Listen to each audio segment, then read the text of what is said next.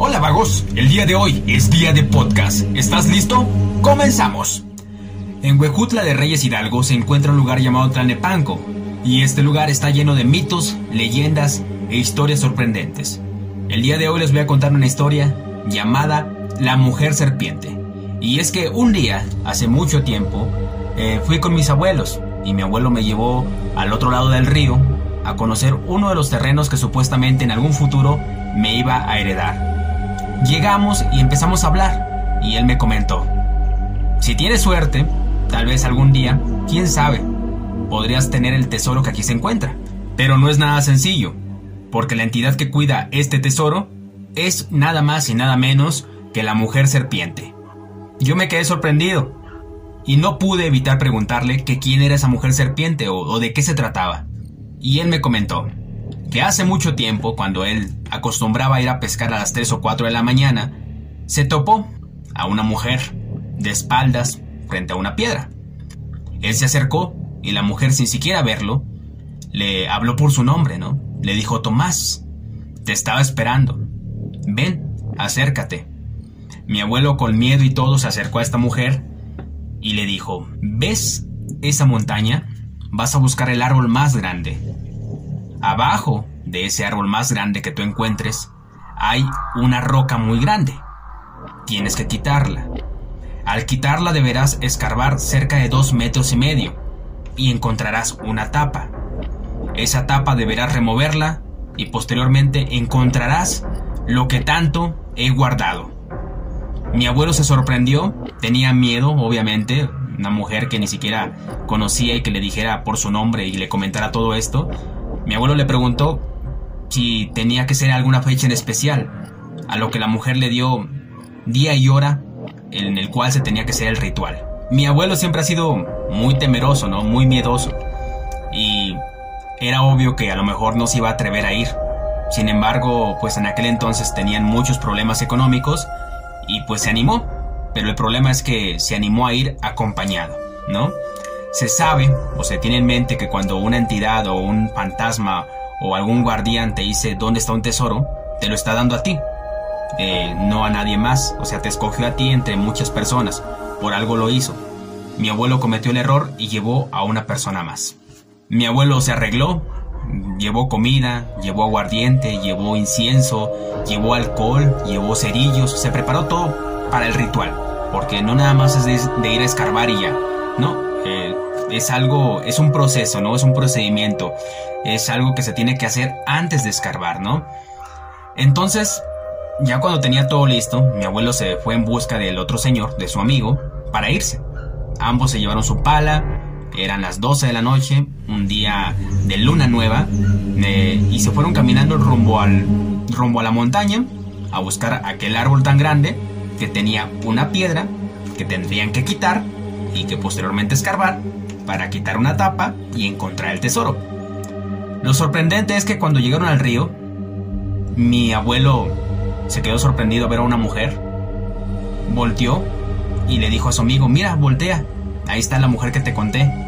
El señor volteó y no vio absolutamente nada, solamente mi abuelo la veía. Y la mujer le dijo a mi abuelo, te mostraré dónde está el camino. Voltea hacia arriba y mi abuelo volteó a la montaña y había una flama entre azul y roja que prendía en la montaña. Mi abuelo se sorprendió, siguieron la flama y la flama terminaba exactamente en el árbol más grande. Abajo de la roca es de donde salía aquel fuego, ¿no? Azul con rojo, abajo de la roca. Cuando llegaron al lugar, empezaron a poner la comida, el aguardiente, el incienso, eh, esperaron a que se calmara la flama se calmó la flama y posteriormente, ahora sí, empezaron a escarbar. Llegó un momento en el que tanto el señor como mi abuelo se cansaron, ¿no? Entonces el señor descansó y mi abuelo siguió. Pero como no era tierra a tierra, llegó un punto donde era lodo, pues se atascó mi abuelo con la pala y con sus botas. Y con las manos, con los guantes, empezó a escarbar y sacar toda la humedad.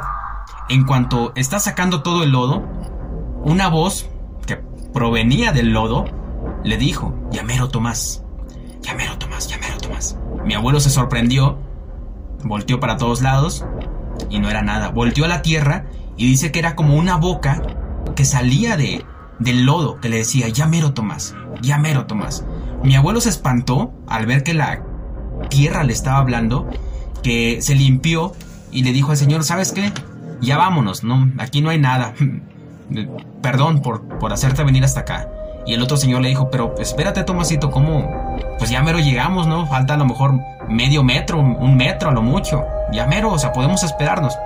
Mi abuelo, por el miedo de que, una, había visto a la mujer allá en el río, otra que le mostró el camino y aparte que la tierra le estaba hablando, pues dijo, ¿sabes qué? Mejor ahí la dejo, ¿no? Mejor ahí la dejamos. Entonces, ¿qué pasó? Que agarraron todo, volvieron a echar la tierra, pusieron la piedra y se fueron, ¿no? Pero ¿qué pasa? Tiempo después, se entera mi abuelo de que el señor que lo había acompañado a sacar el tesoro había fallecido. Pues mi abuelo, como eran muy cercanos, allá todos se conocen, fue a ver a su esposa y le dijo, oye, pues ¿cómo, cómo falleció?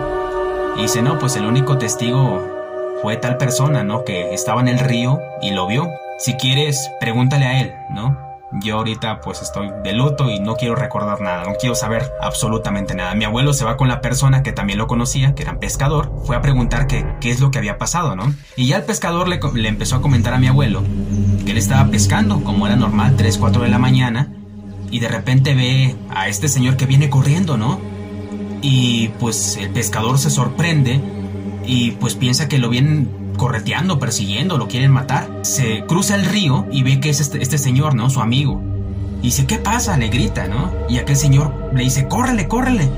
Entonces, en cuanto el pescador voltea a verlo bien, se da cuenta que una serpiente muy, muy, muy grande lo viene correteando, se viene moviendo entre los árboles y lo viene correteando. En cuanto ve esto el pescador, cruza el río otra vez y pues espera al señor que lo alcance, ¿no? Pero ¿qué pasa? El pescador sí alcanzó a cruzar el río y el señor que venía corriendo no. Dice el pescador que el señor que venía corriendo apenas iba a alcanzar a cruzar el río cuando esa serpiente lo devoró.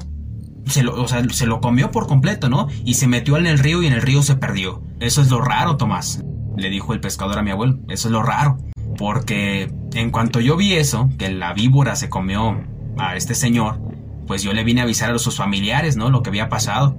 Cuando regresamos, oh sorpresa, ¿no? Que el cuerpo estaba arriba de una piedra. O sea, ni siquiera se lo llevó al río, nada, nada, nada, nada. El cuerpo del Señor estaba sobre una piedra. Entonces, ¿qué pasa? Que lo dieron por ahogado cuando yo vi todo lo que pasó, ¿no? Que una víbora, que una serpiente se lo tragó y la serpiente se metió en el agua. Mi abuelo al escuchar esto, de que venía corriendo de la montaña, se sacó de onda, ¿no? Se dijo, oye, pues está raro y no se quiso quedar con la duda. Y el mismo día que se enteró del fallecimiento y de toda la onda, fue a la montaña. Y yo sorpresa, ¿no? Que en la montaña la piedra estaba a un lado, había una pala, estaba la comida, estaba el aguardiente, los inciensos, ahí dejó los cigarros. En conclusión se dice que este señor probablemente, no probablemente, muy seguro, fue en busca del tesoro, ¿no? Fue en busca del tesoro, pero ojo, el tesoro no es para cualquier persona, o sea, si ese tesoro o ese dinero lo que hay ahí tiene un cuidador, el cuidador es el que se encarga de protegerlo y entregarlo a quien él, él o ella elija, ¿no? En este caso, este señor no era el elegido y aún así fue. ¿Y qué pasó? Que se enfrentó con el cuidador del tesoro, se convirtió en la, en la serpiente y lo mató. En pocas palabras, no pudo contarlo, ¿no? No encontró el tesoro y falleció. Esta leyenda, esta historia, ha pasado de año con año, familias con familias. Cuando pasó lo de la muerte de este señor, que se lo comió la serpiente, que, amaneció ahogado ahí arriba sobre una piedra, eh, no había casas, en aquel entonces no había casas, no había luz, no había nada. Ahorita no te estoy diciendo que haya muchas casas, pero ya hay una que otra, ya mínimo ves una que otra lucecita, ¿no? En aquel entonces no había nada. Ahorita todavía la gente dicen que han visto la serpiente. Ahorita tengo familiares, tengo a mi primo que vive del otro lado, así se llama, bien creativo, se llama el otro lado, porque está cruzando el río. Eh, ahí viven y se dice que en las noches de luna nueva es cuando se ha visto esta serpiente que anda rondando esos terrenos. O sea, la ven y no es una amenaza. La gente incluso ya sabe que la serpiente es la que se encuentra ahí cuidando algo que tiene escondido, ¿no? Ya son muchas personas que la han visto esta gran serpiente y solamente en las noches de luna nueva nadie, nadie se ha atrevido a, a sacar ese tesoro, ¿no? Porque ya saben que tiene un cuidador. Yo me acuerdo que hace mucho tiempo, yo creo tendría unos 12, 11 años probablemente, este, fui a, a Tlanepanco con mis abuelos ahí en sus casas. Nos juntábamos todos los primos, era Navidad y estábamos aventando cohetes, ¿no? Era medianoche y todos con los cohetes. Eh, se llegó a la una, a las dos de la madrugada y ya mis primitos pues ya se habían metido a dormir, ¿no? Yo estaba en mi casa, yo estaba en la casa de mis abuelos, yo seguía tronando, tronando cohetes. Si no, que voy viendo un perro muy grande, o sea, te estoy hablando de un perro como de metro y medio a lo mejor, o sea, sentado, ¿no? Metro y medio, estaba, estaba altito, parecía como un lobo, todo, todo oscuro, todo, todo negro, ¿no? Yo me quedé espantado, me quedé paralizado, no sabía qué hacer porque pues obviamente estaba más grande que yo, dije, no te pases de lanza, o sea, una mordida o que se me venga encima, pues yo ya valí, ¿no? Porque yo estaba morrito. Es más, hasta la... no podía ni gritar, no podía ni hablar, me, me quedé totalmente paralizado. Entonces me levanté de donde me encontraba, yo estaba arriba de la barda aventando los, los cohetes y en, cuanto pude pues me bajé y me fui a casa de, de, mis abuelos, ¿no? Que ahí estaba mi mamá, mi abuelo, mi abuela y, una tía. Y ya les conté que había visto pues un perro muy muy muy grande, ¿no? Como un lobo pero muy muy muy enorme. Y ya me contó mi abuelo que efectivamente pues ese ese lobo o ese perro es un cuidador, ¿no? O sea, no es no es real, no es no es un perro que tengan de mascota algún familiar o algún vecino, ¿no? Es un cuidador. Y se dice que en ese lugar pues había algo que estaba cuidando, que ya se le había presentado a muchos, pero que nadie sabía en dónde estaba el tesoro o lo que el cuidador estaba protegiendo. Años después nos enteramos que un señor compró el terreno donde me había topado al lobo o al, al perro ese gigante, ¿no? Y en cuanto estaba escarbando para los cimientos, se encontró bastantes centenarios, una, una cajita llena de centenarios, con unas figuritas antiguas y algunas espadas y como cuchillas, y pues este señor se hizo rico, ¿va?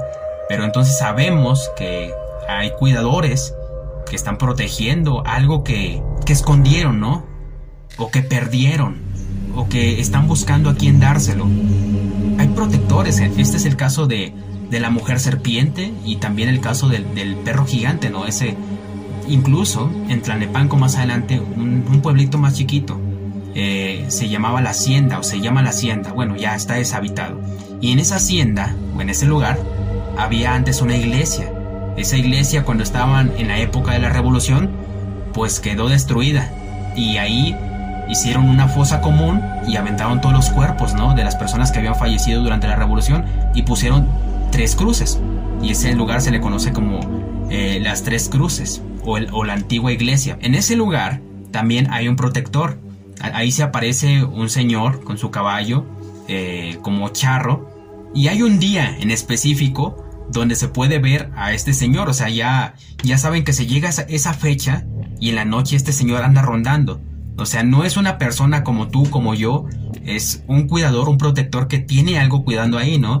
Entonces nos damos cuenta que efectivamente existen los protectores que están cuidando o están velando por algo que a lo mejor en vida dejaron, ¿no? Y que están buscando a ver quién es la persona digna de encontrar eso que tanto guardan. Poco a poco les voy a ir contando más historias de Tlanepanco Hidalgo, de Huejutla de Reyes. Hay muchas leyendas, mitos, incluso anécdotas que les puedo contar, pero por el día de hoy ha sido todo. Es maravilloso saber que aparte de nuestra vida humana como tal, como la conocemos, hay cosas totalmente diferentes, ¿no? Extrañas, cosas maravillosas que existen, que sin embargo muchos no tienen ni la menor idea de que realmente ahí está. Pero bueno, esto ha sido todo por hoy, el podcast de La Mujer Serpiente. Vagos, vámonos, que aquí espantan.